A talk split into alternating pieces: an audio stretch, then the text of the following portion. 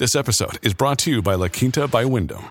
Your work can take you all over the place, like Texas. You've never been, but it's going to be great because you're staying at La Quinta by Wyndham. Their free bright side breakfast will give you energy for the day ahead. And after, you can unwind using their free high speed Wi Fi. Tonight, La Quinta. Tomorrow, you shine. Book your stay today at lq.com.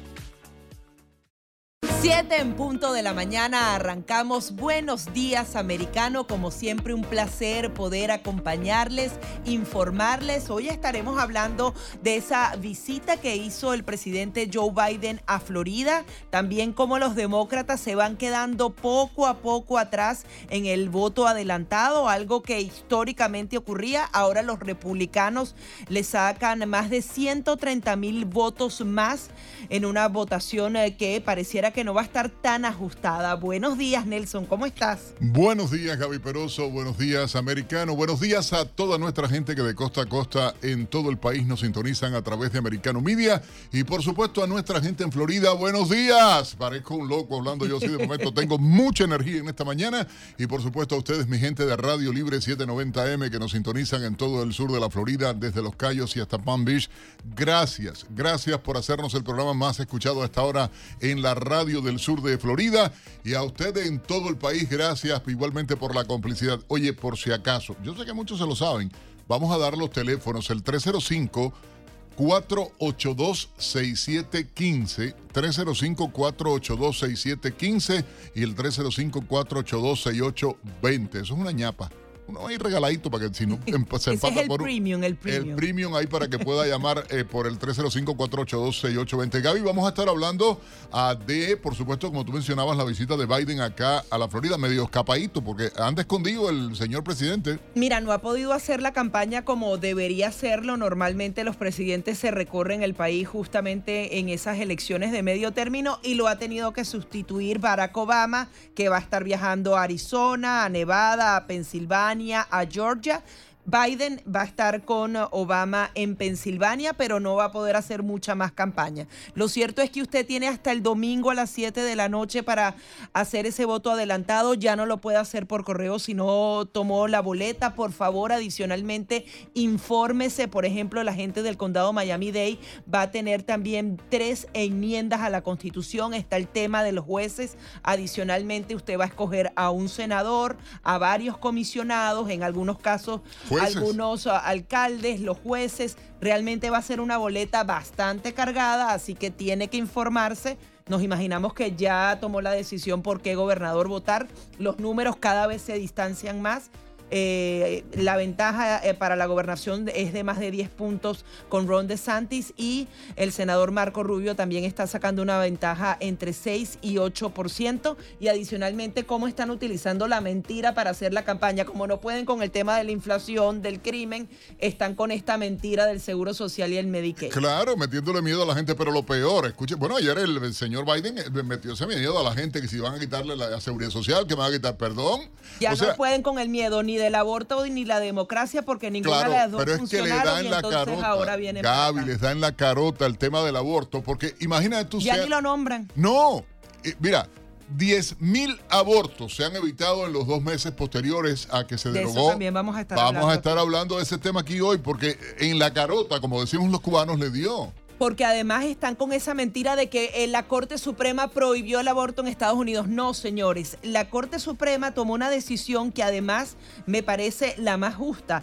Fue justamente pasar a los estados esa decisión. La gente que vive en Texas y la gente que vive en Los Ángeles tiene puntos de vista distintos. ¿Y qué hizo la Corte? Decir, Texas eh, legisla a tu manera según tus ciudadanos y Los Ángeles también. Cuando tú lo ves desde esa perspectiva es completamente distinta el abordaje del aborto. Sin embargo, lo que dicen es que bueno, que los republicanos le quitaron el derecho a la mujer. Eso no ha ocurrido. Es mentira. Y las leyes se van a ir eh, aprobando a medida y eh, justamente siguiendo fiel a la población de cada uno de esos estados. Oye, hablando de ver a la gente llamando, eso es bueno, 305-482-6715, vamos a las llamadas de inmediato. Está usted en el aire, buenos días. Aló, buenos días. Buenos días, Nelson y Gaby. ¿Cómo está? Buenos días, Nelson y Gaby. Muy bien, gracias al Señor. Oye, Nelson, hiciste una acotación ahorita más temprano que en, la, en el rally de, ¿cómo se llama esto? De Trump. Ah, de Biden No, no, no, espérate, de Biden habían 500. Cuando él vino ahora aquí, no sé, o, o el de la Westminster, y dijiste, hay 500 y yo estaba maquillándome que este cero te digo, ay, pero eso es un récord, porque 500 gente para él, en una, donde él esté, eso es mucha gente. Claro, bueno, tuvo que sumar también al público de la senadora y de... No, trajeron gente de fuera de Miami Dade, trajeron gente de fuera de Miami Dade para poder meter los 500 fanáticos qué vergüenza. Yo, de verdad que hay vergüenza y las barbaridades que dice que está haciendo competencia con Maduro de verdad que sí, cada día es peor. No, no, oye, la, la, la, última que les voy a dar de regalito dijo que De Santis era como Trump reencarnado. Aguántate. O sea, ya tú dices, Dios santo, Dios nos salve con este presidente, ¿entiendes? Cosa de loco, buena amiga.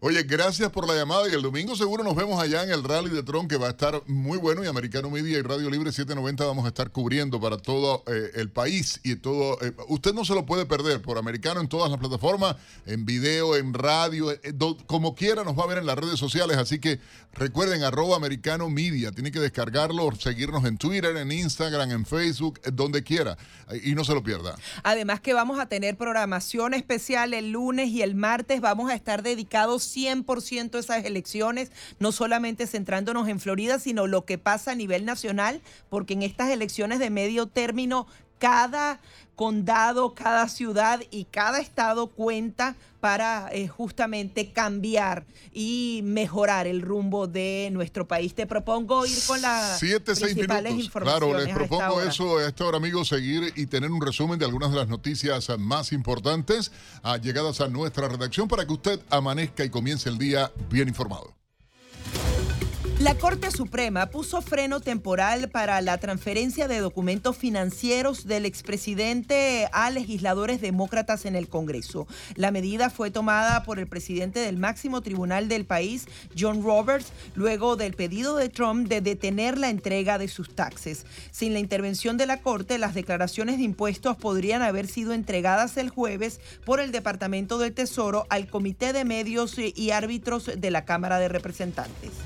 El presidente Joe Biden endurece su mensaje contra los republicanos en Florida camino a la elección del 8 de noviembre. El mandatario advirtió que en caso de perder el control del Congreso, los representantes del Partido Rojo podrían revertir muchas leyes de carácter social. El presidente viajó por primera vez acá a Florida y en este acto de campaña del Estado para apoyar a la congresista federal Val Demings y a Charlie Cris, los contrincantes del senador Marco Rubio y del actual gobernador de Florida Ron DeSantis. El Partido Demócrata perdió Florida en las elecciones presidenciales del 2020 por un margen mayor que en el del 2016 y esto gracias al creciente apoyo del voto hispano a los republicanos. Acusado de atacar al esposo de Nancy Pelosi, se declara no culpable y permanecerá detenido. Un juez de San Francisco negó la fianza a Jen de Pape y ordenó mantener su reclusión. En su primera aparición pública, el presunto responsable del ataque a Paul Pelosi solo habló en la audiencia para indicarle al juez cómo pronunciar su apellido. Mientras tanto, el padre adoptivo del atacante de Pelosi asegura que de niño era amable y pacífico. Recalcó que nunca fue violento y nunca se metió en problemas, aunque era muy solitario y pasaba mucho tiempo utilizando videojuegos. La Reserva Federal prepara el anuncio de un nuevo aumento de las tasas de interés. Tras la reunión de la Reserva Federal que se realiza hoy, se espera que el gobierno aumente por sexta ocasión desde marzo las tasas de interés en su intento por frenar los precios. Según los expertos, la subida volverá a ser del 0.75%. Si las previsiones se cumplen, la tasa de interés oficial pasará a situarse entre el 3.75% y el 4%, un nivel no visto desde el año 2007.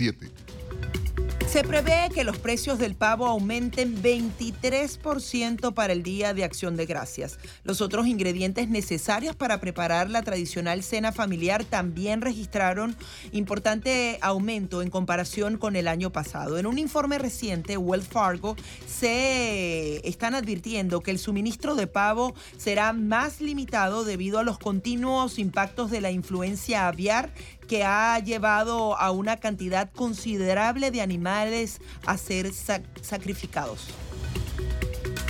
La gasolina volverá a aumentar de precio, pues con la llegada de noviembre terminó la sección de los 25 centavos de impuesto. La medida había sido asumida el primero de octubre como un alivio a los ciudadanos ante el incremento sostenido de los precios del combustible. El impacto en los costos de la gasolina viene impulsado, entre otros factores, por los conflictos entre Ucrania y Rusia, el anuncio de la OPEP de reducir los 2 millones de barriles diarios de producción y Biden, eh, bueno, el presidente Biden decidió extraer 15 millones de barriles adicionales de las reservas nacionales para compensar el recorte de producción. Sin embargo, el impacto se mantiene. Jair Bolsonaro apareció públicamente 45 horas después del resultado de la segunda vuelta de las elecciones presidenciales en Brasil y prometió cumplir la constitución del país tras la derrota ante Lula da Silva. Al manifestarse no hizo alusión al resultado ni felicitó al líder progresista ya proclamado como presidente electo. Además, desautorizó los métodos de los camioneros que están bloqueando las carreteras y que piden un golpe militar tras la victoria de Lula. Desde su residencia oficial, Bolsonaro habló por poco más de dos minutos y medio y aseguró que los bloqueos son producto de la indignación que rodea esta elección. Amigos, estas fueron algunas de las informaciones llegadas en las últimas horas a la redacción de Americano Media y Radio Libre 790 AM. Ya regresamos. Buenos días, americano. Accede a toda nuestra programación a través de nuestra página web, americanomedia.com. Nuestra aplicación móvil, Americano Media, Roku, Amazon Fire, Google TV y Apple TV. Puede sintonizarnos en Radio Libre 790 AM en Miami. 7, 11 minutos de la mañana. Continuamos aquí en Buenos Días Americano, invitándolo a que nos siga a través de las redes sociales y también nos llame al 305-482-6715, 305-482-6715 para que converse con nosotros qué va a hacer, eh, cuándo va a votar, cómo lo va a hacer, qué lo motiva justamente a votar en estas elecciones de medio término tan importantes, a veces son hasta más importantes que eh, las elecciones presidenciales, así que usted tiene que ir a votar y también convencer a alguien más. Ya venimos con más de Buenos Días Americano. At Evernorth Health Services, we believe costs shouldn't get in the way of life-changing care, and we're doing everything in our power to make it possible. Behavioral health solutions that also keep your projections at their best? It's possible. Pharmacy benefits that benefit your bottom line? It's possible complex specialty care that cares about your ROI. It's possible because we're already doing it, all while saving businesses billions. That's Wonder made possible. Learn more at evernorth.com/wonder. 7, 15 minutos en la mañana. Buenos días, americano, a toda nuestra gente en todo el país a través de Americano Media de costa a costa, cubriendo toda la información de carácter nacional y, por supuesto, internacional, las cosas que más importan a la comunidad latina en nuestra comunidad y a través de Radio Libre 790 de Audacy acá en el sur de Florida, desde Palm Beach y hasta Los Cayos de norte a sur, así cubrimos todo el estado de Florida. Así que eh, usted, gracias eh, por la sintonía, usted, gracias por el apoyo. Recuerde, puede llamarnos. Si algo ha llamado la atención es que Joe Biden, el presidente de Estados Unidos, que estuvo, por cierto, hace algunas horas más despistado, que no sé qué, en su discurso cometiendo errores garrafales, no se acordaba de la universidad donde estudió, dijo que su hijo había muerto en Irak, nuevamente comete el error, habló, bueno, mil disparates, llamó eh, dictador eh, y llamó la reencarnación de eh, Trump a Ron DeSantis. Bueno, lo normal es que todo el mundo espera que un presidente en funciones visite eh, los estados claves en unas elecciones que son tan importantes. Bueno, lo, lo cierto en este caso es que Biden está evitando lo que son los estados más conflictivos, como es el caso de Georgia, Arizona, Nevada, incluso cuando él mismo dice que son una de las elecciones más importantes de nuestra vida. Vamos a conversar con un invitado muy especial. Tenemos al analista político Javier Ortiz en línea telefónica. Javier, muy buenos días. Gracias por estar con nosotros acá en Americano Media y en Radio Libre 790M. Buenos días, eh, qué bueno estar con ustedes eh, aquí compartiendo café temprano en la mañana para hablar del futuro de nuestro gran país. Javier, ¿qué, te parece, bueno, esta visita de ayer desacertada a un público mínimo, un discurso eh, como que perdido, ¿no? De la realidad que viven los norteamericanos y únicamente en un ataque sin compasión a los republicanos para dividir más aún a la nación americana. Y el que tenga duda de, lo que quiere o no, eh, eh, había que ver este discurso definitivamente. claramente el presidente desafortunadamente no sabe mucho de lo que está pasando a su alrededor y eso es triste, ¿no? Porque primero al nivel personal, pues eh, a, mí me da pena que el presidente no sepa eh, ya eh, lo que le sucedió a su hijo, el gran servicio de su hijo en la milicia y, y la gravedad de la situación por la cual pasó del cáncer, ¿no?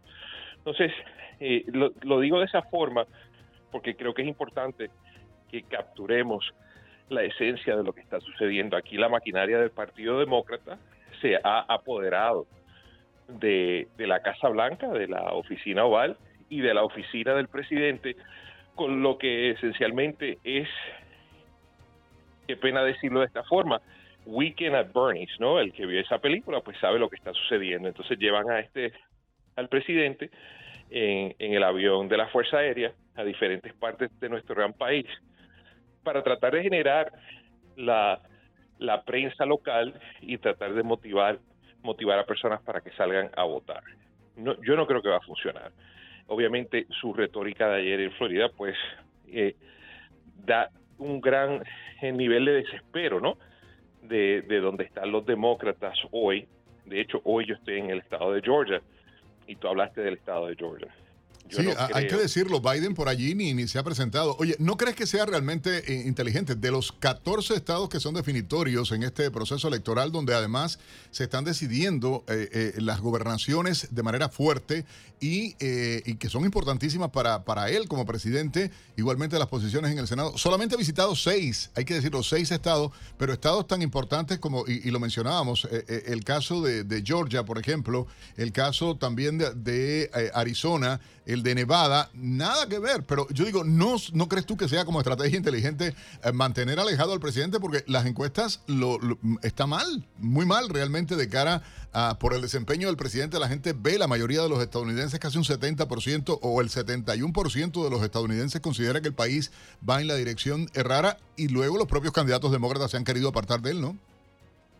Sí, tienes razón, o sea, es una gran estrategia de no llevarlo a sitios donde eh, en realidad él no tiene nada que decir. Eh, el presidente, fíjate, yo, creo que en la Casa Blanca creen que nosotros los americanos somos eh, estúpidos y no y no en realidad entendemos lo que está sucediendo. El presidente en las pasadas 48 horas dice que qué horrible que las compañías de petróleo en los Estados Unidos están haciendo ganancias y que si ellos no hacen más eh, exploración en los Estados Unidos, eh, ellos le van a poner un impuesto. Pero si fue el presidente Biden el que, el que canceló el oleoducto eh, de Keystone, fue el presidente Biden que canceló eh, el arrendamiento a, las compañías para exploración de petróleo en los Estados Unidos. La gente sabe que, que en, en noviembre 20 del 2021, él canceló eso, fue su primer acto para eh, para decirle a Bernie Sanders y a Elizabeth Warren y a Alexandro Ocasio Cortés y el resto de todos esos socialistas declarados ellos, ellos usan la palabra socialista para describirse ellos mismos, que él estaba con ellos y que quería hacer todas estas cosas de energía renovable. Pues mira, eso no ha funcionado. No tan solo no ha funcionado, pero ahora vemos las consecuencias que estamos pagando en este país y las consecuencias que están pagando los europeos por las acciones en parte de la Casa Blanca. Nosotros sabemos, el pueblo sabe, demócratas en este, en este gran país saben que este presidente ha sido un fracaso para, para nuestro país y para eh, el, el, rol que teníamos hace meramente dos años en el mundo. Entonces, no, no creo que salgan a votar por las personas que están corriendo en diferentes estados y esa es la razón que, por lo menos de mi perspectiva, no lo llevan a estados claves. Ahora, he, oído, fíjate, he oído que el presidente Biden viene a Georgia en los próximos dos o tres días. Yo en realidad no entiendo esa estrategia. Si, si es cierto que el presidente va a venir a Georgia, pues eh, no, no sé qué es lo que ellos vienen a buscar. De hecho, Obama estuvo aquí el viernes pasado y no tuvo mucho auge su visita. Eh, Pero, pero hay que decir algo, eh, Javier, y es que la propia gobernadora de Georgia, Stacey Abrams, ella eh, no quiere de cerca a Biden. Ella sabe que lamentablemente para los demócratas el tema de la debacle en Afganistán, la inflación, los precios demenciales de la gasolina, la crisis fronteriza, Biden no tiene nada que presumir para poder ayudarla a ella en esta campaña y ahorita estábamos mirando eh, con mi colega Gaby Peroso la última encuesta que acaba de salir en el caso de Nueva York. El republicano va liderando, o sea, por un punto y tanto eh, que prácticamente no es nada, por decirlo en términos técnicos. Sin embargo, que aparezca punteando eh, en las eh, encuestas el candidato republicano deja mucho que desear. O sea, el, el- el Nueva York es demócrata porque sí, por esencia. Y en el caso de Georgia sucede lo mismo, ¿no? Uno dice, se pregunta, bueno, ¿hasta dónde realmente puede ser positivo lo que puede hacer? Y, y muchos, quiero preguntarte, ¿tú no crees que los demócratas, la propia, el liderazgo del Partido Demócrata, están tratando de buscar en Biden el chivo expiatorio para poder culparlo del fracaso, de la derrota eh, eh, en las elecciones del día 8? Pues fíjate, eso es una muy buena pregunta. Yo no sé la respuesta a esa pregunta, pero no me extrañaría que aquí ah, la maquinaria, después de estas elecciones, va a decir, bueno, todo esto sucedió porque el presidente no se eh, no estaba listo para, para hacer un compromiso a la extrema izquierda del partido, mover a los Estados Unidos hacia un socialismo total, ¿no? Entonces, e- eso no me extrañaría, porque de hecho, no tenemos que ir muy lejos.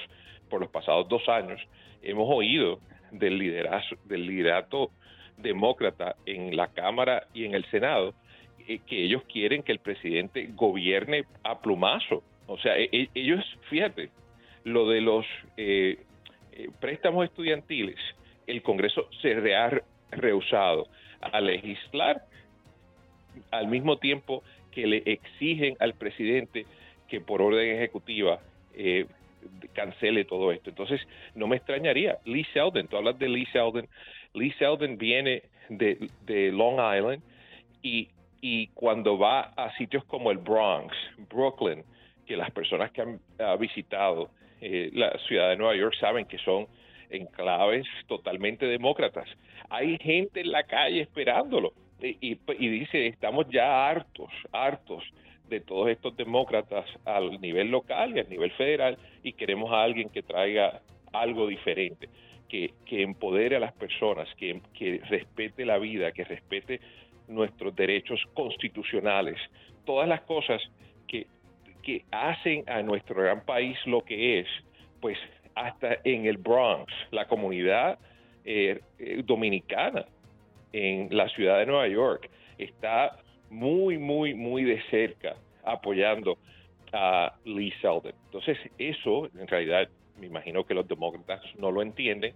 Han visto, por ejemplo, en el estado de Georgia, la mayoría de las personas con apellido en español votando por republicanos. La gente no entiende eso. Y la Porque también está la es- percepción, que ha hecho el Partido Demócrata de creerse dueño de, de las minorías. O sea, el Partido Demócrata en su afán de dividir, en su afán de conquistar, ha estado siempre victimizando que si la mujer, que si los gays, que si los blancos, que si los negros, que si los campesinos, que si los obreros, que si el, eh, los sindicatos, que si los latinos. O sea, ellos han tratado de, de segmentar y, y dividir a partir de, de- de eso, eh, Javier. Y quiero invitarte nuevamente, lamentablemente se nos acaba el tiempo, son las 7.26 minutos en la mañana. Y otro de los temas eh, eh, realmente eh, importante es hablar de esto, Javier. Quiero invitarte nuevamente acá junto a Gaby Peroso para que nos acompañes eh, durante estos días en eh, esta cobertura que estamos haciendo del proceso electoral y la incidencia que se está teniendo. Gracias por estar con nosotros a Javier Ortiz, analista político. A esta hora, al regresar, Gaby Peroso tiene un tema, lo habíamos hablado, los abortos, lo que está ocurriendo y qué cambió y no cambió. ¿Es bueno para los demócratas? Usted lo va a saber acá en Buenos Días Americano. Ya volvemos.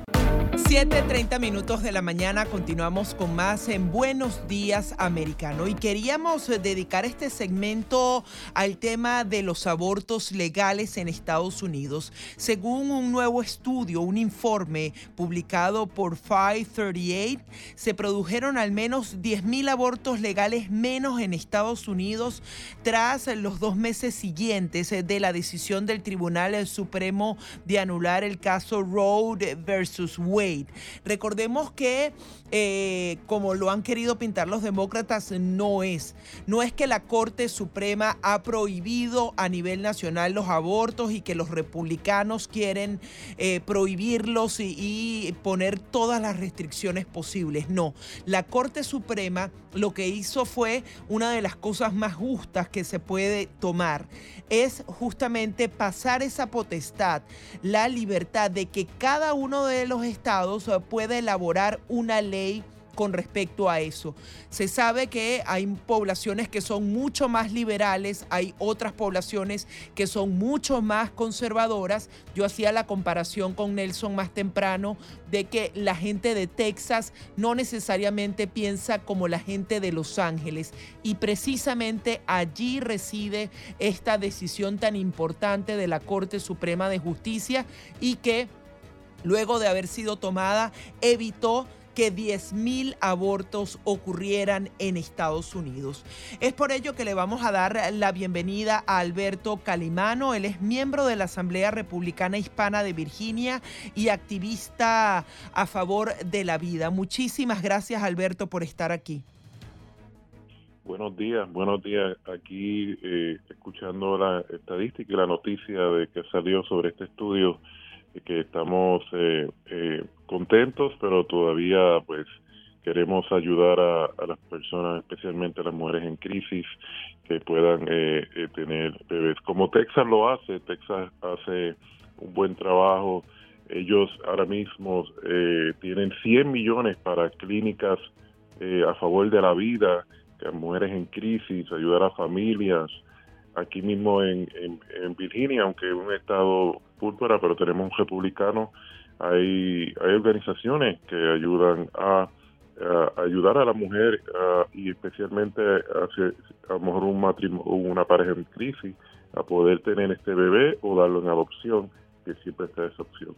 Sí, Alberto, quería que profundizáramos un poco más en eso, porque se conoce que hay muchísimas clínicas pro aborto que adicionalmente reciben fondos públicos y no necesariamente todo el mundo está de acuerdo con eso, que el dinero de nuestros impuestos se, utilice para eso.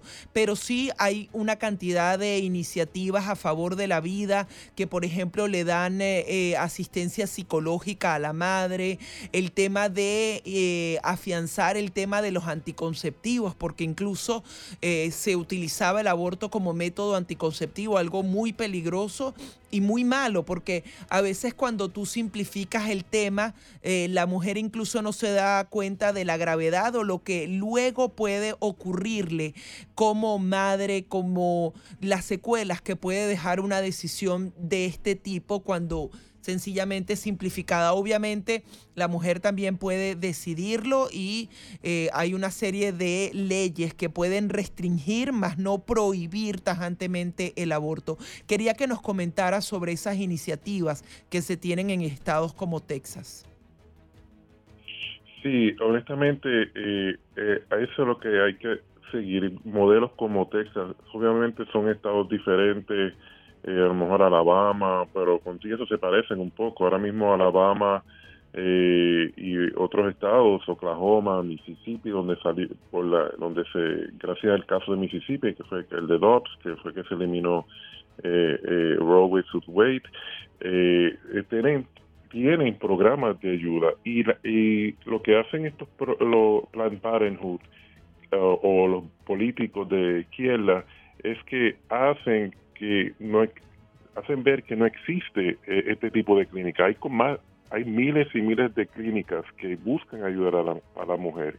Y si trabajamos junto con el gobierno, dando incentivos, hay estados que dan incentivos por tú donar a una clínica por, la vida, una clínica por la, por la mujer, para ayudar a la mujer psicológica, salud mentalmente, y como usted dice, esa opción de, del aborto que crea secuelas algunas mujeres que tienen un bebé pueden tener un, eh, depresión eh, posparto, pues imagínese con un aborto, ¿verdad? Eso, eso eh, literalmente la ciencia lo dice, que, que, que hay secuelas después del aborto y estas, estas organizaciones que existen a nivel, si el gobierno ayuda, por, especialmente incentivos de impuestos, de que, si yo dono a, una, una, clínica me descuenta de mis impuestos, que si el, mismo Texas que está donando 100 millones, eh, dando 100 millones de dólares para estas clínicas, para, que, para ayudar y tener y, salvar y salvar la vida lo más posible y especialmente la salud de la mujer que tanto se habla del lado izquierda que esto es salud salud pero no hay salud aquí porque se está quitando una vida y, y especialmente a, la mujer verá en crisis que hay que estar con ella acompañándola. Yo personalmente he estado en esos casos y es gratificante ver cómo la mujer después de acompañarla tiene el bebé y se siente contenta, la estamos acompañando, le estamos eh, buscando ayuda desde organizaciones religiosas y organizaciones seculares que ayudan a, que la mujer y hasta algunas veces hasta el varón, si está en, el panorama, puede eh, participar, puede estar ahí. Alberto, quería también compartir con nuestra audiencia algunos eh, otros datos suministrados por este estudio. Los datos que fueron una comparación del número de abortos eh, legales en eh, los estados entre abril y agosto, justamente se asegura que los estados que promulgaron leyes de aborto más restrictivas experimentaron una, un descenso de 22 mil abortos, mientras que los estados que no hicieron ninguna ley han tenido un aumento de 12 mil casos. Entre los de mayor aumento porcentual está Carolina del Norte, Kansas, Colorado e Illinois. Texas registró el mayor descenso con solo 10 abortos en los dos meses siguientes a la sentencia del tribunal. Además, un total de 10 estados registraron cero abortos durante el periodo de dos meses. Estados como Alabama, Oklahoma y Mississippi, el aborto terminó en casi todos los casos durante el periodo de estudio y Mississippi fue el estado que llevó el caso al eh, Tribunal Supremo que condujo justamente a esta anulación del caso Roe versus Wayne. Tú has eh, tratado muchísimos de estos casos. ¿Cuál es tu experiencia personal con respecto a este tema? ¿Por qué en particular defiendes la vida? Bueno, eh, yo pues, pues, personalmente pues tuve una historia de, del aborto y me di cuenta lo horroroso que es. Y pues eh, eh, y me di cuenta que eso hice un, un, mar ahí. Y entonces busqué ayuda para hasta psicológica y espiritual para poder poder restablecerme y, y, eso también lo he visto en otras mujeres, ¿verdad? Eh, hay, eh, también organizaciones eh, religiosas y seculares que ayudan a, restablecerse psicológicamente porque afecta, hasta el varón afecta. Eso está probado en la psicología y en la ciencia. Y hay, y hay organizaciones que te ayudan a hacer hasta retiros, si es religioso, y, o ayuda psicológica. también en, estabas mencionando estos casos de, quería, quería mencionar en este caso de, los que aumentaron, es que también eh, lamentablemente eh, las corporaciones eh, grandes están ayudando a que a, viajar como California da incentivos a, las corporaciones para que paguen por el aborto y no ayudan a la causa de, la vida. Y vemos también el problema de, de la psicología. Tenemos un problema psicológico y parte de eso es también eh, eh, el aborto. Antes era un millón de, bebés, ahora se pronostica que se van a salvar 60 mil bebés, gracias a, gracias a Dios, ¿verdad? Que, que se puede hacer eso yo, y nosotros seguiremos luchando eh, local y nacionalmente para que esto este mensaje y, y, también le doy gracias al presidente Donald Trump que por él por los jueces que nombró y se logró tumbar el caso de, de, de Roe. Wade y ahora se, decide todo en, los estados. Y ahora mismo hay 18 estados con republicanos que hay restricciones. La mayoría de la población eh, cree que debe haber restricciones al aborto. No puede ser hasta los nueve meses. Eh, es algo horroroso, ¿verdad? Y a California que está buscando el infanticidio, eh, que es algo también, y Nueva York también. Es algo que, que pero gracias a Dios, eh, honestamente hemos visto también una, un cambio en la población. Hasta ahora mismo en estas elecciones que son vitales eh, de medio tiempo, también debemos, hay estados aunque el tema principal no es el aborto, es la economía, también piensan en esto, esto pero eh, eh, estas personas de izquierda se han ido a la extrema izquierda y lo que están haciendo es un, un, totalitarismo que al ser humano y a la ciudadanía. Muchísimas gracias Alberto, se nos ha agotado el tiempo, pero gracias por estar aquí. No, gracias a usted. Alberto Calimano, miembro de la Asamblea Republicana Hispana de Virginia y activista a favor de la vida. Ya venimos con más de Buenos Días Americano. 7:44 minutos en la mañana. Buenos días, americanos de costa a costa en toda la nación americana. Los buenos días a todos los amigos que nos sintonizan igualmente a través de American Media, a través de Radio Libre 790M. Gaby Peroso y Nelson Rubio acompañándoles eh, como cada mañana. A usted gracias por preferirnos. Eh, recuerde igualmente puede llamarnos, eh, participar por la línea telefónica y estamos acá en vivo para poder conversar con ustedes, ayudarle, opinar sobre los temas más candentes de la actualidad. ¿Por qué número puede marcar? El 305-482-6715, 305-482-6715 o el 305-482-6715. 6820. Vamos a presentarles de inmediato un resumen con algunas de las principales informaciones que estamos trabajando en la redacción de Americano Media ah, para llevarles a ustedes durante nuestra programación ofrece más de 300 puestos de trabajo en Florida. La agencia indicó que están buscando especialistas en arquitectura, ingeniería y en gerencia de manejo de zonas bajas en desastres naturales. Los nuevos trabajadores se desplegarán en cinco condados que fueron afectados por el huracán Ian a finales de septiembre. La Agencia Federal para el Manejo de Emergencias indicó que los nuevos puestos se distribuirán entre Brandon, Fort Myers, Kissimmee, Orlando y Sarasota.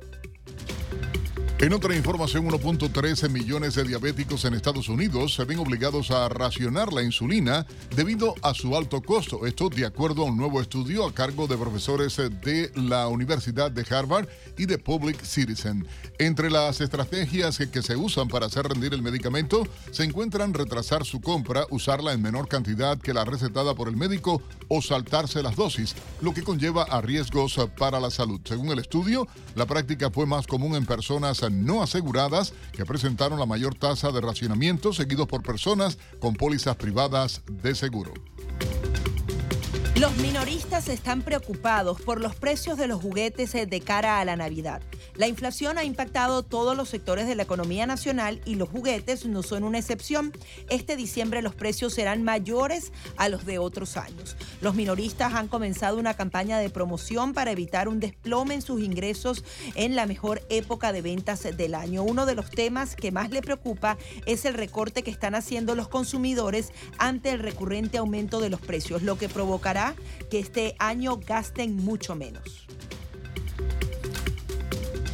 En otra información, un diplomático de Estados Unidos reitera que quieren llevar a Nicolás Maduro ante la justicia.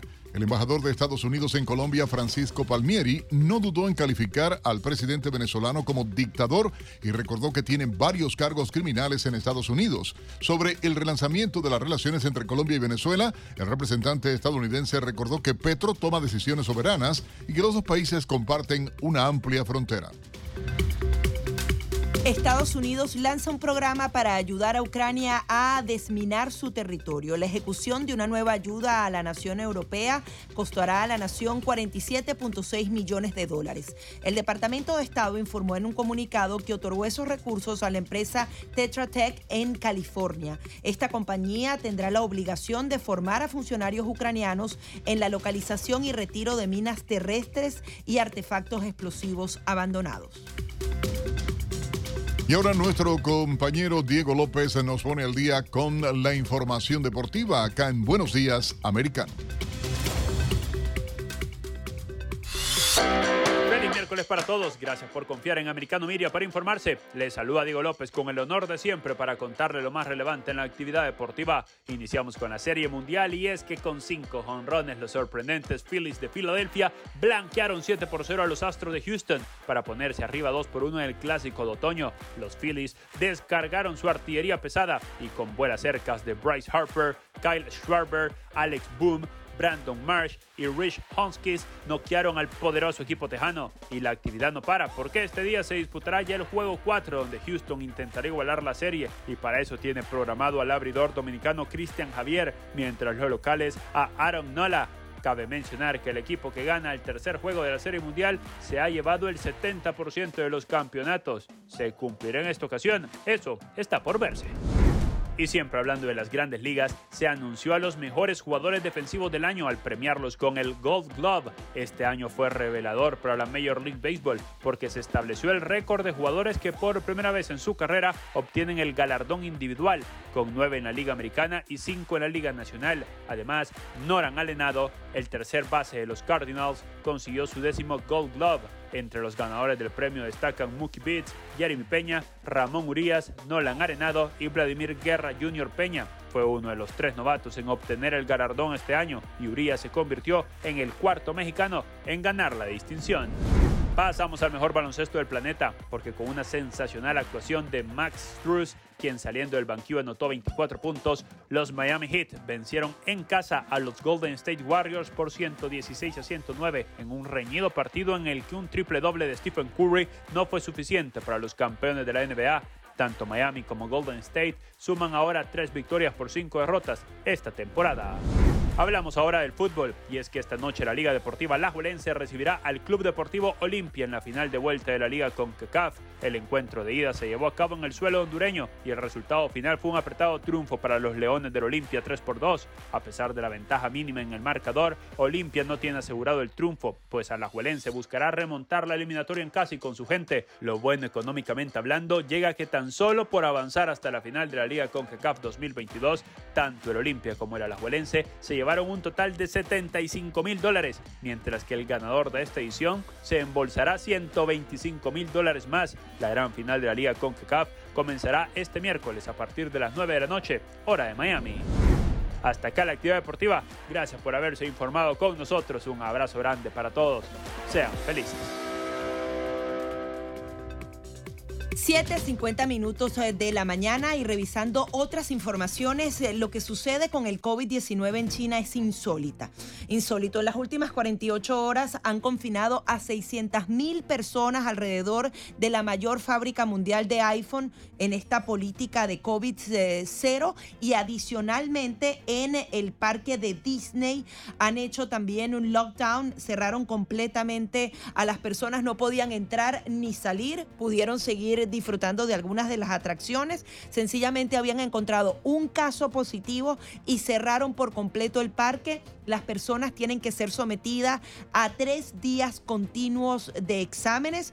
Ellos dicen que la política de COVID-0 es la más económica y la más científica. Sin embargo, los números no mienten. La economía china se ha retraído de manera significativa y hay quienes se preguntan por qué una, una política tan restrictiva cuando los demás países del mundo entero han empezado a convivir con todo este tema. Adicionalmente está creciendo la tensión entre Corea del Norte y Corea del Sur.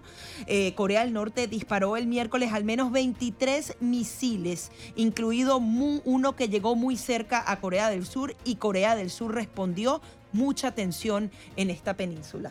Hay otra información de carácter internacional igualmente a esta hora. Benjamín Netanyahu lidera el reencuentro, el recuento de votos en Israel con cerca del 80% de los votos ya escrutados. El ex primer ministro lograría una mayoría de 65 asientos junto a sus aliados entre los 120 escaños del Parlamento.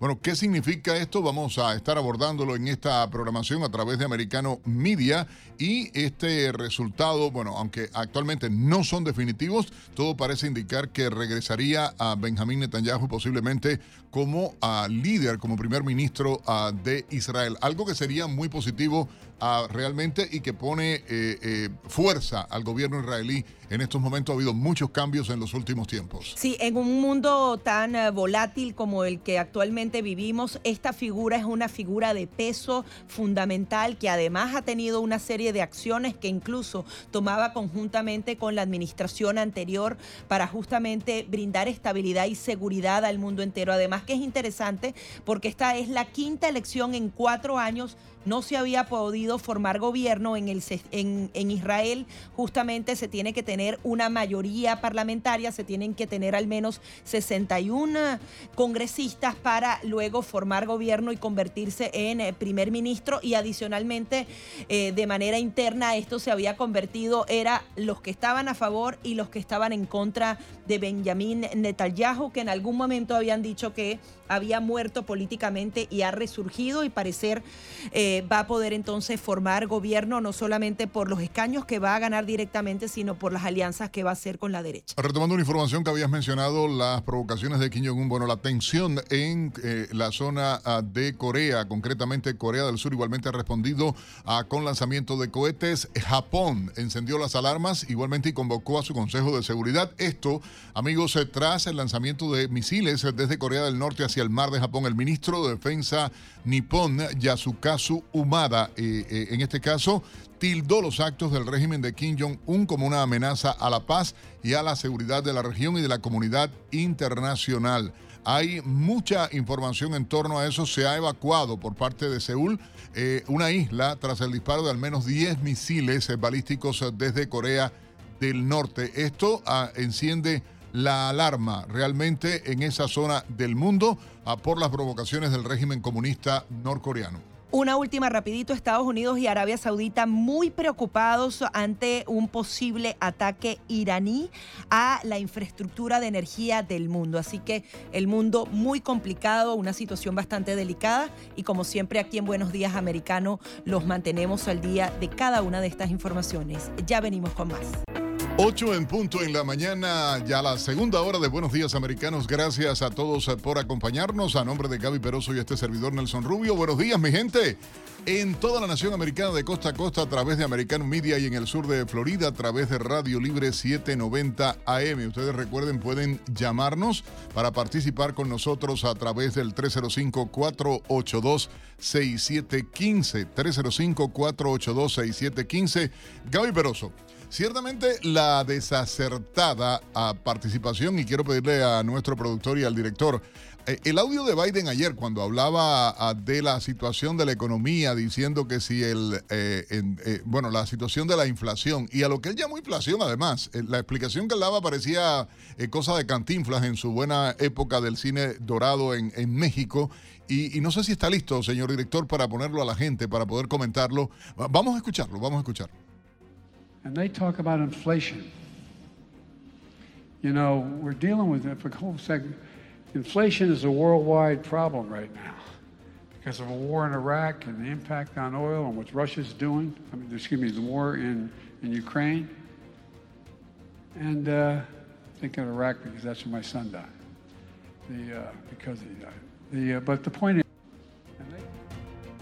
Son las declaraciones que hacía aquí en suelo floridiano el eh, presidente Biden, bueno, con una confusión increíble eh, y adicionalmente esa misma confusión en las políticas estadounidenses, porque criticaba a las petroleras, le decía, ustedes no están reinvirtiendo sus ganancias aquí en suelo americano para exportar, eh, para explotar más petróleo, pero recordemos que cuando él llegó al gobierno les dijo, no vamos a explotar más petróleo por el tema del medio ambiente, es decir, no hay políticas eh, certeras y, realmente a corto, mediano y largo plazo por parte de la administración de, Joe Biden. Y justamente se trata de un discurso al mayor estilo latinoamericano. Un presidente eh, justamente eh, acusando directamente a los empresarios de la desgracia que vive la población. Es decir, la inflación no es culpa de todo lo que está pasando en el mundo, tampoco es culpa de la administración, sino de las petroleras que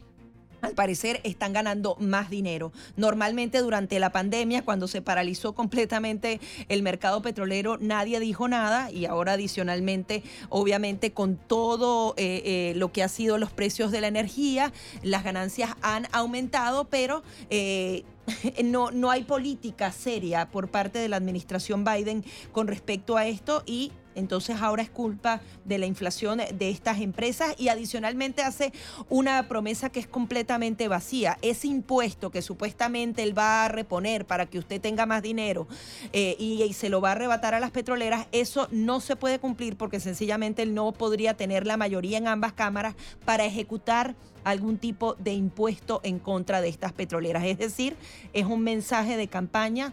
eh, totalmente vacío que no va a tener ningún tipo de resultado para los estadounidenses. Y es que es totalmente desacertado. Por demás estaba más perdido que no sé quién. Eh, eh, esto de cuando igualmente se equivoca y menciona. Es que yo, yo pienso que tal vez lo que están haciendo es tratar de que cause lástima. Miente, el presidente miente constantemente, pero es una vergüenza, ciencia cierta, esto que se está viviendo, es una vergüenza. Y luego salirse ayer en medio del discurso, porque él habla de que los republicanos que son lo peor que hay en el mundo, que los republicanos son eh, eh, eh, un partido perdedor, bueno, no sé hasta dónde, y luego arremete contra los republicanos y, tiende a- a tratar de calificar, a cuestionar, y compara, califica a Ron DeSantis como el Trump reencarnado. El tema es que Ron DeSantis se le ha convertido en una figura nacional y quizás va a ser el contrincante, no creo que de él, él obviamente no lo va a revelar, pero sí del Partido Demócrata. Eh, es una posibilidad cierta, porque Ron DeSantis ya no solamente está centrado en la campaña a la gobernación, sino que de alguna manera tiene un estatus nacional. Entonces, más bien yo creo que esto le da fuerza, así como dicen que cada vez que Joe Biden aparece en una campaña y eso arrastra hacia abajo a los candidatos, también él mismo está posicionando de una mejor manera al gobernador Ron DeSantis, que tiene la ventaja para ganar estas elecciones y que adicionalmente se ha centrado en el tema de los padres, de las escuelas. Esto es una de las cosas que yo más he recibido en la calle. Nelson dicen, bueno, yo no sé muy bien cómo está el tema económico en Florida, porque a mí igual me está impactando el tema nacional. La inflación nos pega absolutamente a todos. Lo que sí me gusta es que este gobernador está protegiendo a nuestros hijos en las escuelas, está poniendo un parado al tema de todas estas ideologías eh, que tanto dañan a nuestros hijos en las escuelas y, y es una, una defensa muy importante que no se había visto con anterioridad. Sin embargo, bueno, ahí también, ahí tenemos otra llamada, vamos a darle prioridad a nuestra audiencia. Buenos días, ¿cómo está? ¿Está usted al aire? Sí, buenos días. ¿Qué tal? Muy bien, mire, yo quería eh, decirle que estoy de acuerdo con, con Nelson que yo creo que lo están poniendo a este a este a este impostor que es un impostor en la Casa Blanca lo están poniendo para que dé lástima pero aparte de eso yo lo que quería decir lo que tenemos que hacer porque ayer vi una noticia que está- ha salido solamente el 19% de las personas a votar hay que salir a votar republicano para poder quitar la dictadura que tenemos en el poder tenemos una dictadura, un gobierno dictatorial y en cualquier momento interviene todos los negocios y lo hace todo del gobierno como hicieron en Cuba, en Venezuela, en todos los lugares. Hay que salir a votar y votar republicano para que los republicanos puedan y ojalá hagan su papel bien hecho, frenar todas estas políticas comunistas de este régimen, porque estamos en un peligro. Esta, esta votación decide el futuro de este país. Gracias por su participación. Muchísimas gracias. También Dios la bendiga a usted. Justamente eh, una de las preocupaciones, Nelson, era que no ha votado prácticamente nadie en el condado de Miami-Dade.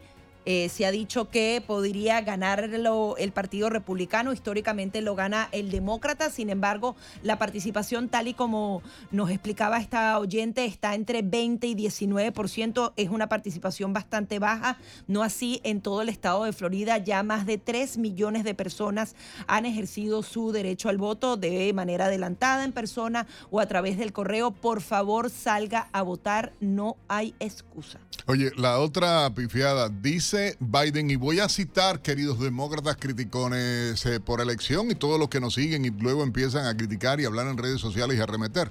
Ah, payasos.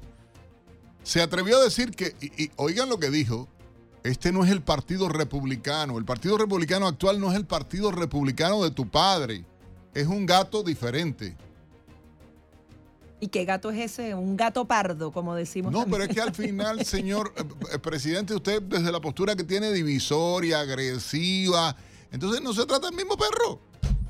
Es un perro más agresivo, definitivamente, porque, eh, y, y me refiero porque ya que está hablando en lenguaje animal, por decirlo de alguna manera, eh, es que de verdad que es aberrante la postura que tiene este presidente, que está, eh, oye, ni hablar.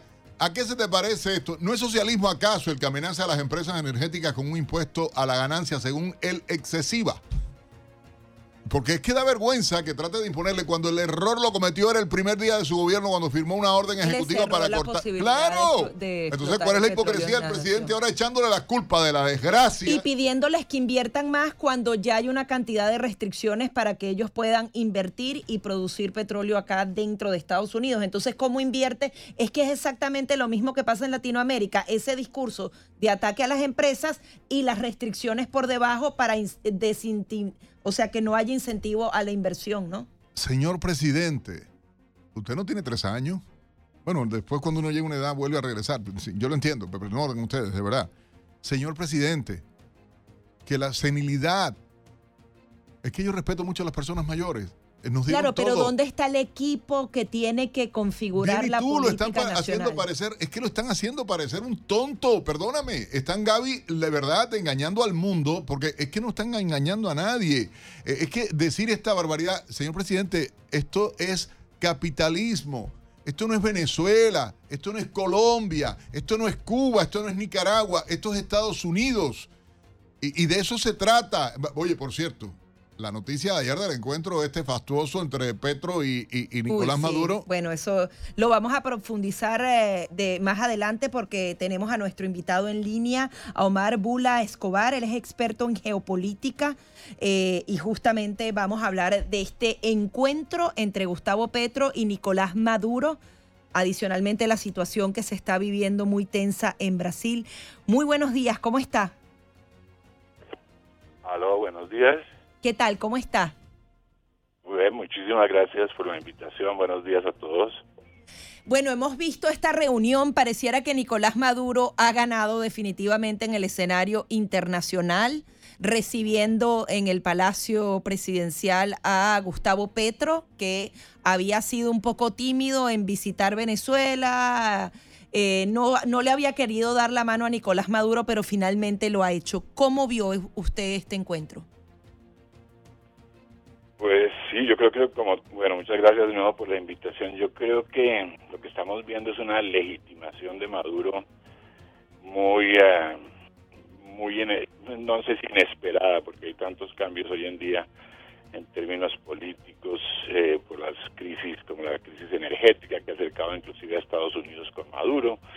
Eh, después de haber condenado a Nicolás Maduro durante una década, ¿no es cierto?, como narcopresidente, como dictador, ahora estamos dándole la mano, ¿no es cierto? No, no solo Colombia, otros países también. Quedan en, el, quedan en el aire una serie de arreglos interinos, como el caso de Juan Guaidó. Es una, la comunidad eh, internacional le ha complicado la vida a Venezuela en muchos sentidos, y particularmente eh, el gobierno Biden, en gran medida, ¿no es cierto?, lo ha pero también el gobierno Petro actualmente. Ahora hay mucha, hay mucha pompa, hay mucha fiesta con relación a la apertura de la frontera y sin duda alguna habrá algún tipo de comercio, de aumento en el comercio bilateral por razones obvias, con una frontera abierta que permite flujos de lado y lado. Hay que acordarse también de las fronteras o la frontera de la cocaína a nivel mundial, ¿no es cierto? Es por donde fluye más hoja de coca, coca misma hacia Venezuela desde Colombia. Doctor Bula, tenemos que hacer una pequeña pausa aquí en Buenos Días Americano, pero al regreso queremos hablar justamente de ese tema del narcotráfico y adicionalmente de las próximas medidas que podría tomar la administración Biden luego de este encuentro. Ya venimos con más.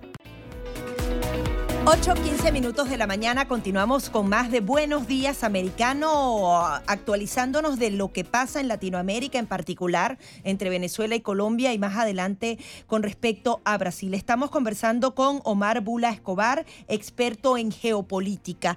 Usted hablaba del tema del narcotráfico, si nos puede eh, finalizar esa idea y luego adentrarnos. Veíamos un eh, tuit que hacía el senador Marco Rubio luego de esta reunión y decía que prácticamente eh, eh, ahora el gobierno de Biden va a utilizar instancias vergonzosas para encubrir su próxima decisión de reconocer la legitimidad del narcorrégimen de Maduro. Esta reunión de Petro le abre las puertas a Joe Biden a mantener una relación mucho más abierta con la dictadura de Maduro sin lugar a duda, el proceso de legitimación, eh, después vuelvo a lo de las drogas, el proceso de legitimación de Maduro ya comenzó hace algún tiempo, sobre todo con las primeras, las visitas que han hecho algunos representantes del gobierno de Estados Unidos a Venezuela y a raíz de la en gran medida de la crisis energética y de la situación interna de producción de o de o del, del haber parado la producción de petróleo en los Estados Unidos, que bueno, es otro tema muy amplio. Ahora sí hay una legitimación, sin lugar a duda, una deslegitimación de ese presidente interino, esa figura que quedó muy como en el aire de, Juan Guaidó, que fue apoyado en un momento, en una cierta coyuntura por muchos países, pero obviamente cuando Estados Unidos eh, eh, abre alguna puerta que puede permitir algún grado de legitimación, todos se meten por esa puerta. América Latina lo está, como en todos, básicamente lo está legitimando.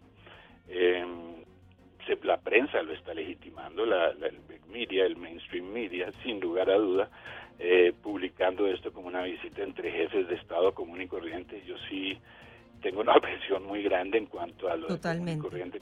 Habla de Nicolás Maduro. Para mí es el Kim Jong-un de América Latina, y lo digo. Y, se robó esa elección, eso no se nos puede olvidar.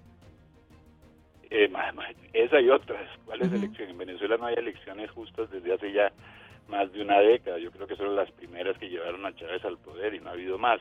Y eso está pasando en toda la región, ¿no es cierto? Ahí está clara, me está más claro y cada vez hay un patrón eh, que evoluciona inclusive en términos de la manipulación electoral con ciertos aspectos que son visibles, como la intervención de los medios de comunicación, la censura, etcétera, etcétera, y otros aspectos invisibles que ya eh, tienen que ver con la manipulación propia del proceso electoral y, y, algunas instituciones que lo vigilan. O sea que a mí no me parece que es un gran paso para la democracia ni para Colombia tampoco, realmente desde el punto de vista de un colombiano. Estamos hablando, como mencioné primero en la primera parte, sobre la frontera por donde más pasa coca y cocaína en el mundo, ¿no es cierto? Colombia acaba de batir nuevos récords, eh, según los datos del UNDC de las Naciones Unidas, nuevos récords de producción de cocaína, con eh, regiones de producción de cocaína precisamente que colindan, ¿no es cierto?, en la frontera. En la frontera tenemos de un lado los grupos de un lado y del otro, grupos como el ELN, con el quien, con el con quien quieren firmar la paz, las disidencias de las FARC y un sinnúmero y, lo, y lo subrayo, un sinnúmero de carteles que no hacen parte necesariamente de Colombia y Venezuela y ni siquiera de América Latina, sino de otros continentes. Es una plataforma del crimen organizado. Lo que yo veo ahí es una reunión que no solo legitima a un narcodictador. y por la propia postura de Petro con la, intención, eh, doctor Bula, de querer eh, eh, eliminar, y o sea, él habla del tema de la coca, del tema de la marihuana, del tema de las drogas, como si fuera, no sé, caramelos que reparten en las escuelas o, dulces o helados que venden en los supermercados. ¿Hay algo real, doctor Bula, y quisiera saber la opinión suya, porque con la llegada de Petro al poder, el triunfo de Lula en Brasil, a Pedro Castillo en Perú, el caso de Boric en, en Chile, y así seguir, porque en el mapa geopolítico ahora eh, pareciera la izquierda latinoamericana tiene copado todos los gobiernos. Esto con el apoyo de Rusia, China y Irán. ¿Qué tan peligroso es este nuevo mapa político eh, con la victoria de, de, Lula da Silva, este reacomodo de las relaciones Colombia-Venezuela? ¿Esto qué tan peligroso realmente es para Estados Unidos? Pues yo creo que Estados Unidos, depende de cuál Estados Unidos, ¿no es cierto? El Estados Unidos del presidente anterior, de Donald Trump, era un Estados Unidos que tenía muy clara la participación de Venezuela y, del gobierno Maduro en el eh, ámbito del crimen transnacional organizado. Pero ahora tenemos un Estados Unidos mucho más laxo. Podemos ver, por ejemplo, la cantidad de droga que está penetrando a través de la frontera sur permanentemente, eh, cocaína, marihuana, además del famoso fentanilo, que ya no tiene que ver con Colombia, aunque se escucha, se escucha que ya en América Latina se está, en otros países de América Latina lo están produciendo. Eh, es, es peligroso desde el punto de vista geoestratégico y geopolítico, sin duda. Estamos en un momento de reacomodo, se están reacomodando las placas tectónicas de la geopolítica mundial y se está tomando partido. Muy desafortunadamente se están creando bloques, de nuevo a raíz en gran medida de la guerra entre Ucrania y Rusia, del conflicto entre Ucrania y Rusia. De ahí que veamos, por ejemplo, los países BRICS, ¿no es cierto?, que, del cual ah, Brasil hace parte, que sea con Lula o que hubiese sido con Bolsonaro, de todas maneras es aliado de Rusia, de China un poco, la, relación va a ser revisada en pro de la China seguramente. Bolsonaro se quejó mucho de la omnipresencia de China en América Latina desde el punto de vista geoeconómico y sobre todo en la Amazonía. Ahora Lula ha tenido una relación mucho más cercana y le ha abierto las puertas a China en el pasado. Eso hace que cuando se repartan de nuevo las cartas de estos bloques geopolíticos, eh, eh, as we speak, ¿no es cierto? Durante estos, durante este año, dos años, porque esta dinámica va muy rápido, pues vamos a quedar de un lado o del otro, ¿no es cierto? Del lado de lo, como América Latina o quedaríamos del lado de ese bloque China, Rusia, un bloque que inclusive está representa casi la mitad de la población del mundo, el BRICS, ¿no es cierto? Esto es una, una realidad, el hemisferio oriental está surgiendo y es el futuro, lo han dicho muchos ya, el futuro de, la humanidad se dará más en Oriente que en Occidente. O sea que eh, lo que haría Estados Unidos, si es el Estados Unidos clásico del cual hablábamos en el pasado, que guardaba su, su mal llamado jardín trasero a través de la doctrina Monroe, eh, de su lado, pues lo está perdiendo. Ya lo está perdiendo desde hace mucho tiempo. Lo está perdiendo desde, el acercamiento del gobierno Obama al gobierno de Cuba. Mm, ¿Quién está ganando aquí? Está ganando, por un lado, el narcotráfico, ¿no es cierto? Que no le conviene ni a Estados Unidos ni a América Latina, a nadie. Está ganando Cuba en gran medida, ¿no es cierto? Porque todos los gobiernos que usted mencionó son aliados de Cuba, hacen parte del foro de Sao Paulo que en su seno tiene narcotraficantes y grupos armados, es la extrema izquierda en todo lugar, porque estamos hablando de extrema izquierda en América Latina. Tanto les gusta hablar de que la ultraderecha de, de Bolsonaro, de Trump, ultraderecha. Yo no, yo no sabía que la de defender la familia, defender la nación, defender a los niños y su, y su sexualidad hasta un momento eh, indicado era ser de derecha. Yo creía que eso era tener sentido común. Ahora, extrema izquierda la tenemos ahí. La extrema izquierda donde están los grupos armados, los narcotraficantes. Exacto, relacionada al crimen organizado. Adicionalmente, se nos agota el tiempo, doctor, y quería consultar con usted eh, cómo vio las declaraciones eh, de Jair Bolsonaro luego eh, de lo que sucedió en las urnas. Hay más de 160 carreteras que están bloqueadas. Hay mucha tensión en ese país. ¿Qué puede pasar? ¿Él, ¿Usted cree que va a reconocer los resultados y qué podría pasar con el pueblo en la calle?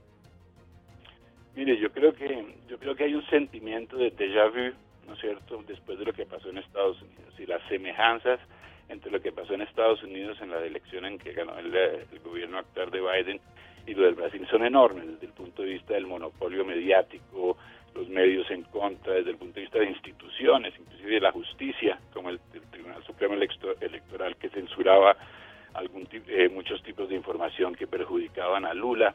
Eh, yo creo que el pueblo latinoamericano, a pesar de que se ha demorado mucho en despertar, está comenzando a despertar. Ahí sí hay un patrón muy claro eh, eh, en, los resultados de estas elecciones. Yo estuve con una cadena de radio nacional haciendo la cobertura hace en el, el, domingo propio y lo que yo veo es que ahora muestran esos resultados de manera muy muy rápida, ¿no es cierto? Entonces, y, de, y de frente, entonces eso genera cierta legitimidad al final rápidamente los grandes medios lo felicitan al ganador sin ningún espacio para contestar los resultados y rápidamente lo felicitan los líderes del mundo, entonces crean un fait accompli. Y una vez que uno tiene un hecho ya consumado, pues cualquier tipo de reacción es muy difícil. Ahora Bolsonaro ha estado en silencio, ayer se manifestó sobre por como jefe de Estado, obviamente, sobre la necesidad de mantener la seguridad nacional en el, en el marco de las manifestaciones que se están dando en todo el país pero eh, el hecho de que, bueno, es una interpretación propia y veremos qué dice el, tiempo, pero el hecho de que diga yo actúo dentro de los márgenes de la Constitución puede decir muchas cosas, ¿no es cierto? Muchas cosas, muchas cosas con relación a las protestas que hay hoy en día, pero muchas cosas también eh, con relación al resultado. Yo he escuchado, no puedo confirmarlo, pero he leído ya más de una vez que hay ciertas eh, investigaciones con relación al posible fraude, sobre todo en la región del nordeste del Brasil, y que ese silencio puede ser simplemente, puede ser, repito, un intersticio antes de que él salga con los resultados formales de estas investigaciones y eventualmente cuestione las elecciones. O sea que hay mucho por ver y las dinámicas cambian mucho. Yo lo que sé es que los brasileños no se van a dejar quitar el poder a través de estos eh, mecanismos electorales cada vez más turbios. ¿cierto? Porque es que lo vemos repetidamente. Doctor, se nos agotó el tiempo, lamentablemente. Muchísimas gracias por estar aquí. Omar Bula Escobar, experto en geopolítica. Ya venimos con más de Buenos Días Americano. 8.30 minutos en la mañana, Gaby Peroso y Nelson Rubio saludándoles a través de Americano Media en toda la nación americana y en Florida a través de Radio Libre 790M. Gracias a todos por la sintonía. Recuerden, ustedes pueden llamarnos para participar con nosotros a través de la línea telefónica al 305-482-6715. 305-482-6715. Vamos a recibir sus llamadas para opinar qué les pareció esta visita de Biden, eh, ¿verdad? Bueno, no, no voy a dar opinión. Queremos que ustedes participen, ustedes llamen y nos acompañen acá en Americano Media en Radio Libre 790M, 305-482-6715. Recuerden, vamos a estar transmitiendo desde las 3 de la tarde el próximo domingo este rally del presidente Donald Trump, el discurso en español, toda la programación, entrevistas, reportajes, de todo en vivo, ah, desde la feria de convenciones acá en Miami Dade, en Coral Way, la 109 vamos a estar llevando a ustedes toda la programación de Americano Media, Radio Libre 790M en vivo. Usted puede opinar ahora, ¿eh? 305-482-6715. Gaby, te propongo hacer un recorrido por algunas de las informaciones que estamos trabajando en la redacción de Americano Noticias a esta hora. La Unión Americana de Libertades Civiles, ACLU, condenó el procedimiento usado por la patrulla fronteriza en un tramo de la frontera de El Paso, Texas, con México, donde agentes hicieron uso de armas con balas no letales para dispersar a un grupo de migrantes que trataba de ingresar a Estados Unidos. Por su parte, el sindicato de la patrulla fronteriza responde que los, los agentes utilizaron armas no letales para lanzar bolas de pimienta en respuesta al ataque con piedras perpetrado por los migrantes eh, que trataban de ingresar ilegalmente. ACLU urgió al gobierno federal a abrir una investigación para esclarecer los hechos. Los migrantes protestaron eh, a las agresiones oficiales. Escuchemos el reporte que presentaba EFE. La patrulla fronteriza de Estados Unidos dispara balas de goma contra migrantes venezolanos en la frontera con México. Ocurrió cuando centenares de inmigrantes atrapados en México se manifestaron para mostrar su desacuerdo con las políticas migratorias que no les permiten entrar a Estados Unidos. Con enormes banderas de Venezuela, México y Estados Unidos, los manifestantes iniciaron una marcha en Ciudad Juárez.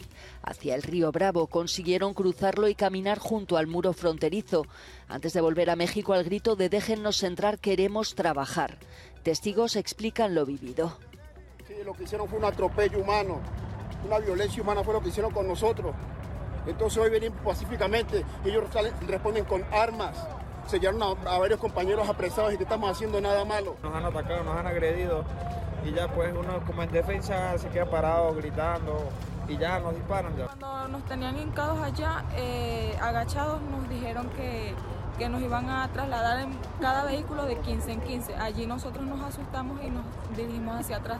Cuando nos dirigimos hacia atrás, que empezamos a gritar que no nos íbamos a subir a ningún vehículo, sacaron todas las pistolas y querían como que agarrarnos. Desde el 12 de octubre, cientos de venezolanos se encuentran varados en las fronteras mexicanas sur y norte. Estados Unidos deporta de inmediato a quienes intentan cruzar de manera irregular por la frontera terrestre.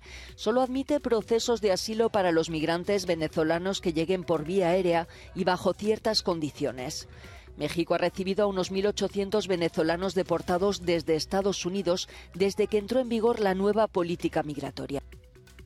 En otra información de carácter internacional, el ex primer ministro Benjamin Netanyahu ganó las elecciones en Israel con su partido Likud como el más votado. El bloque de formaciones derechistas y religiosas que le apoyan sumaría entre 61 y 62 diputados suficientes para formar un gobierno. Más de 6.7 millones de israelíes estaban llamados a las urnas por quinta vez desde el año 2019. La agencia EFE nos cuenta los detalles.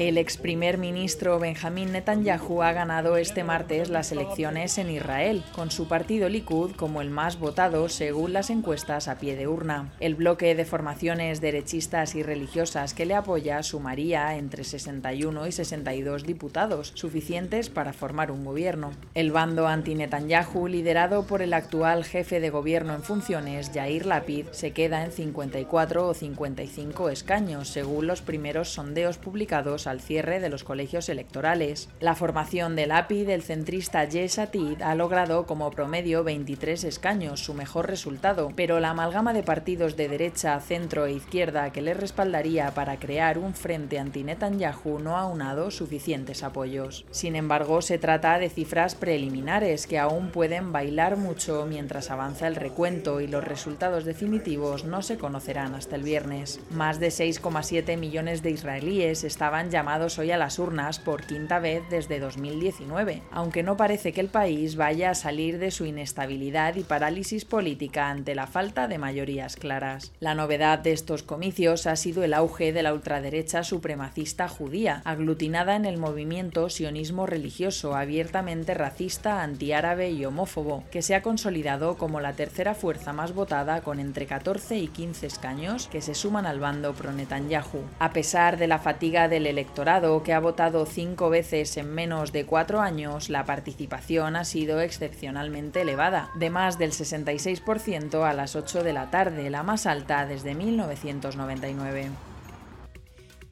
Y en informaciones de América Latina les comentamos que el gobierno de Colombia decretó el desastre nacional para atender a los damnificados por la temporada de lluvias y el fenómeno de la niña que ha se ha venido registrando en los últimos meses. Según cifras oficiales, al menos 266 personas han muerto y más de 196 mil familias han resultado afectadas desde el inicio de agosto de 2021 de este fenómeno atmosférico.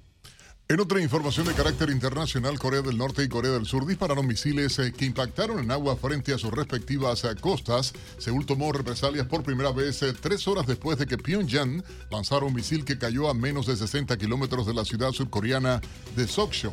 El ejército del sur dijo que esto era una violación inaceptable de su territorio. Paralelamente, Corea del Sur y Estados Unidos inician sus mayores maniobras aéreas en cinco años con el despliegue de más de 240 aeronaves, entre ellos aviones cazas de última generación. Los ejercicios militares denominados Tormenta Vigilante se prolongarán hasta el próximo viernes. Binance invirtió 500 millones en Twitter con Moss por la libertad de expresión. La mayor plataforma de Bitcoin en el mundo decidió unir fuerzas con el empresario de Tesla en esta nueva aventura. El consejero delegado de Binance eh, afirmó en el encuentro en Lisboa que lo hace por la libertad de expresión eh, para también que exista más libertad financiera. El empresario afirmó que Twitter siempre eh, ha sido una plataforma para dar voz a la comunidad. Nuestro compañero Pablo Quiroga nos trae los detalles. Hola, ¿qué tal? Soy Pablo Quiroga con la noticia tecnológica del día. YouTube, la popular plataforma de video de Google, está trayendo varias modificaciones. Se dio a conocer en los últimos días que el servicio de streaming ahora permite establecer nombres usuarios para cada uno de los canales creados. También se informó que para aumentar la seguridad de la red social sobre la información médica y de salud que se publica a través de sus videos, comenzará a validar el perfil de médicos confiables. El sistema viene probándose en Estados Unidos gracias al trabajo de diversas instituciones y ahora comenzará a utilizar de forma oficial en el país y en el resto del mundo. Para este lanzamiento se hizo un llamado a doctores, enfermeras, psicólogos, trabajadores sociales, terapeutas de familia y de matrimonios que utilizan la red social para participar del proyecto. Así tendrán que presentar licencia de trabajo, credenciales de estudios, pero también tendrán que seguir y basar su trabajo en guías y criterios entregados por organizaciones como la Organización Mundial de la Salud o si se encuentra en Estados Unidos, la Academia Nacional de Medicina de Estados Unidos Y el Consejo de Sociedades Médicas Especializadas, y para Reino Unido con el Servicio Nacional de Salud. La plataforma señala que los canales, usuarios y cuentas serán auditados periódicamente para corroborar que los mensajes y enseñanzas que otorgan a la comunidad sean verídicos y no desinformación. Esto con el fin de evitar información médica falsa o negligente. Si está interesado en este plan, debe contactar a la plataforma y registrarse como una fuente médica confiable. ¿Crees que es una buena medida implementada por Google o está en el límite de la libertad de expresión? Soy Pablo Quiroga con la noticia tecnológica del día. Gracias a nuestro colega Pablo Quiroga por la información. Son las 8.39 minutos en la mañana. Igualmente, pese a la represión creciente, en octubre del año 2022, Gaby, en Cuba hubo más protestas en la isla que en julio del año 2021 cuando los sucesos del 11 de julio.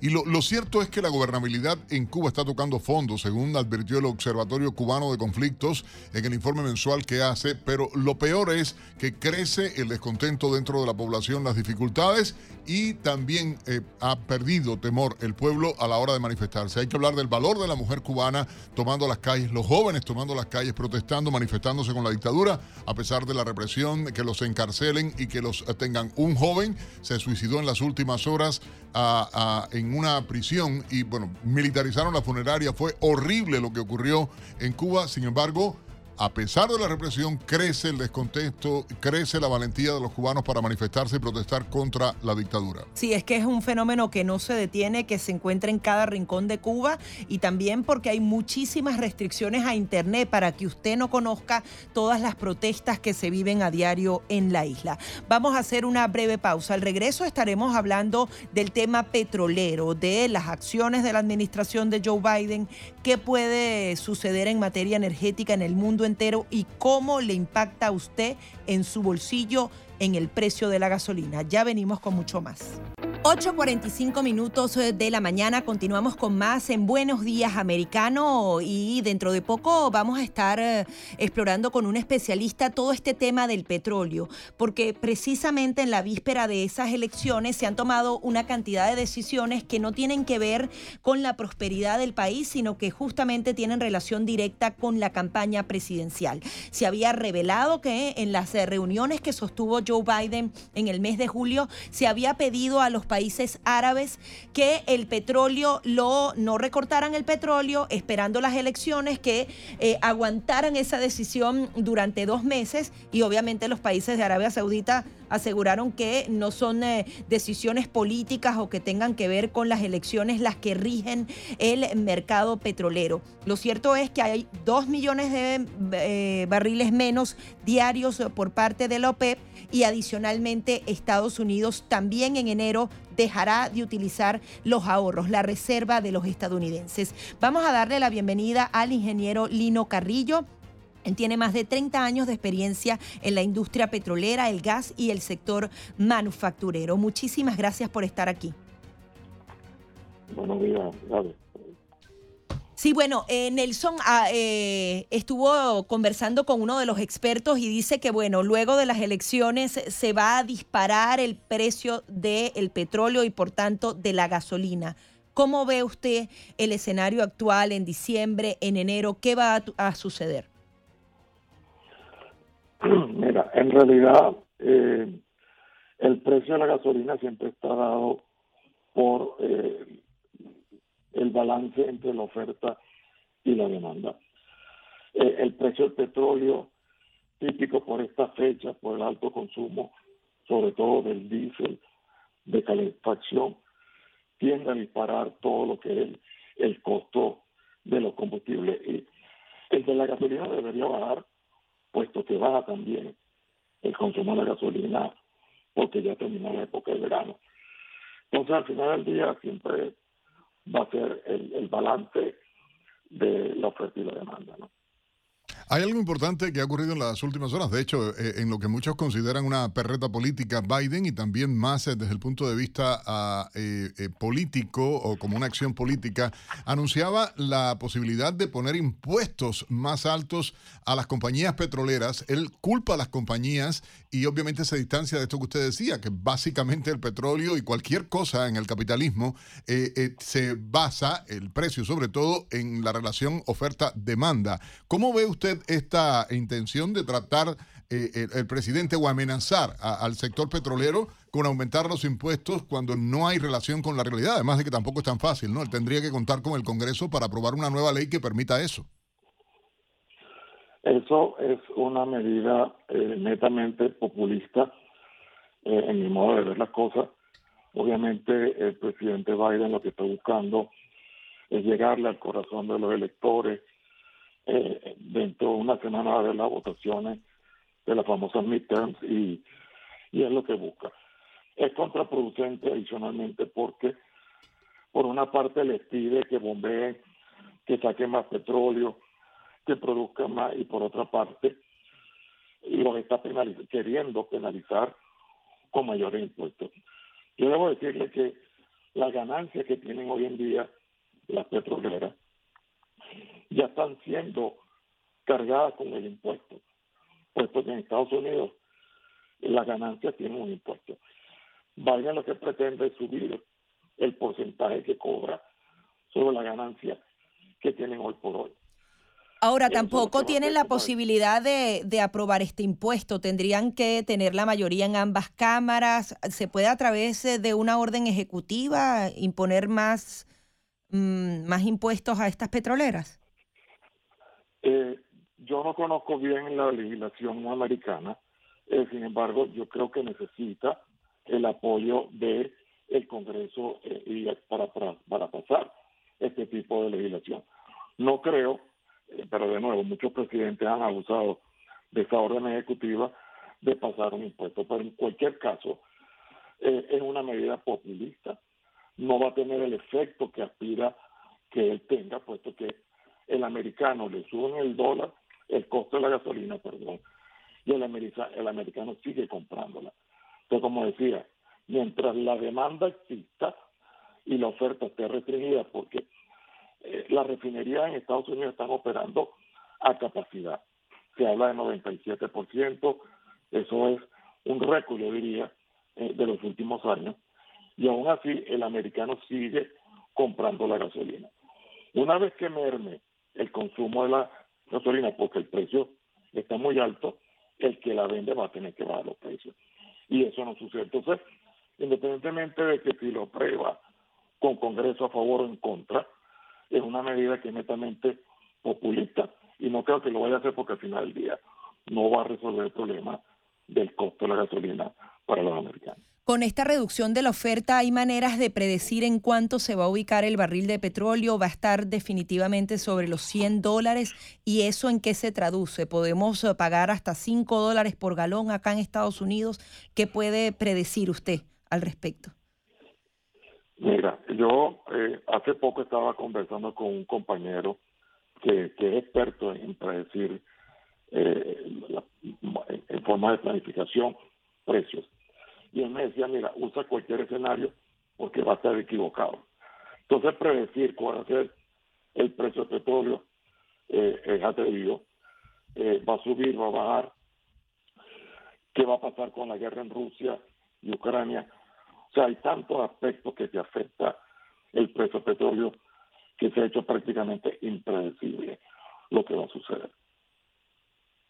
Hay algo que quiero preguntarle y tiene que ver justamente, usted decía la predicción posible del petróleo, perdón, del precio del petróleo o no y la tendencia. Normalmente en el mercado Obviamente, y se sabe de las gestiones del presidente Biden ante Arabia Saudita, la propia decisión de la OPEP ah, de no acatar la, petición ah, también de Joe Biden, tratando de, dar como una victoria en este caso. Pero en la industria petrolera a nivel internacional, ¿qué está ocurriendo? Y esto de predecir el, el precio del petróleo, no. Hay una tendencia a, la necesidad, hay una crisis real con el tema de la guerra en Ucrania, hay un problema ah, de, acá en Estados Unidos, por ejemplo, el tema de la prospección de la producción petrolera eh, que ha caído a partir de una orden ejecutiva de, Joe Biden. Ah, ¿Cómo ve usted ese futuro inmediato para las personas que nos pueden estar eh, hablando? Y más allá de, hablar de un precio estimado, ¿cree que la tendencia sea aumentar? Eh, es, una, una pregunta interesante dándole vuelta a la, parte de la predicción. Eh, en verdad, mira, el precio del petróleo la tendencia debe ser a subir, puesto que en la medida de que se restringan las inversiones, este movimiento de la transición energética, haciendo como un villano eh, la producción de petróleo en de todas partes del mundo, obviamente va a seguir teniendo presión inflacionaria, por llamarlo de alguna manera, en el precio del petróleo. Bueno, de nuevo, eh, ¿qué pasa si logra un acuerdo entre Rusia y la OTAN? Eso inmediatamente empieza a rebalancearse el balance energético del mundo. Entonces, eh, es difícil poner un monto eh, al precio del petróleo porque depende mucho de todo lo, lo político que sucede hoy por hoy en el mundo. También había una preocupación particular con el diésel en Estados Unidos. Eh, ¿Qué nos puede decir al respecto? Mira, esta fecha es la, el típico, bueno, desde septiembre empieza el consumo eh, de diésel por la parte de calefacción. Eh, la disposición está, la disponibilidad está, perdón. Mucho del diésel que, que viene, que, que se consume en Estados Unidos, además la producción interna, viene importado desde Europa. Al Europa ver el problema que tiene con suministro de gas desde Rusia, posiblemente haya restricciones en la disponibilidad de diésel de calefacción para los Estados Unidos. Eh, hay, hay tendencia de tratar de masificar el uso de gas eh, para la quema eh, y combustible eh, para la calefacción y eso pudiera de alguna manera compensar la no disponibilidad de diésel, pero el diésel también se usa para transporte eh, y eso pudiera tener un impacto en el coste del diésel. Yo vivo en Canadá y aquí se ve el impacto en el diésel equivalente muy alto comparado a otros años. Pero la diferencia con respecto a la gasolina es bastante sustancial y pudiera eh, pasar lo mismo en los Estados Unidos. Bueno, queremos agradecer al ingeniero Lino Carrillo, más de 30 años de experiencia en la industria petrolera, el gas y del sector eh, manufacturero. Gracias eh, por su participación con nosotros acá en Buenos Días Americano, a través de toda la nación americana en Americano Media y Radio Libre 790. Igualmente, gracias, ingeniero. Amigos, eh, bueno, mucha perspectiva, muchas cosas. Se nos está acabando el tiempo de programa ya. La invitación, por supuesto, a que sigan con la programación. Paola Serna está lista ya para llevarles a ustedes Americano Noticias de inmediato inmediato acá en la radio a nivel nacional y local. Y por supuesto usted, gracias por la complicidad, por seguirnos y por su apoyo.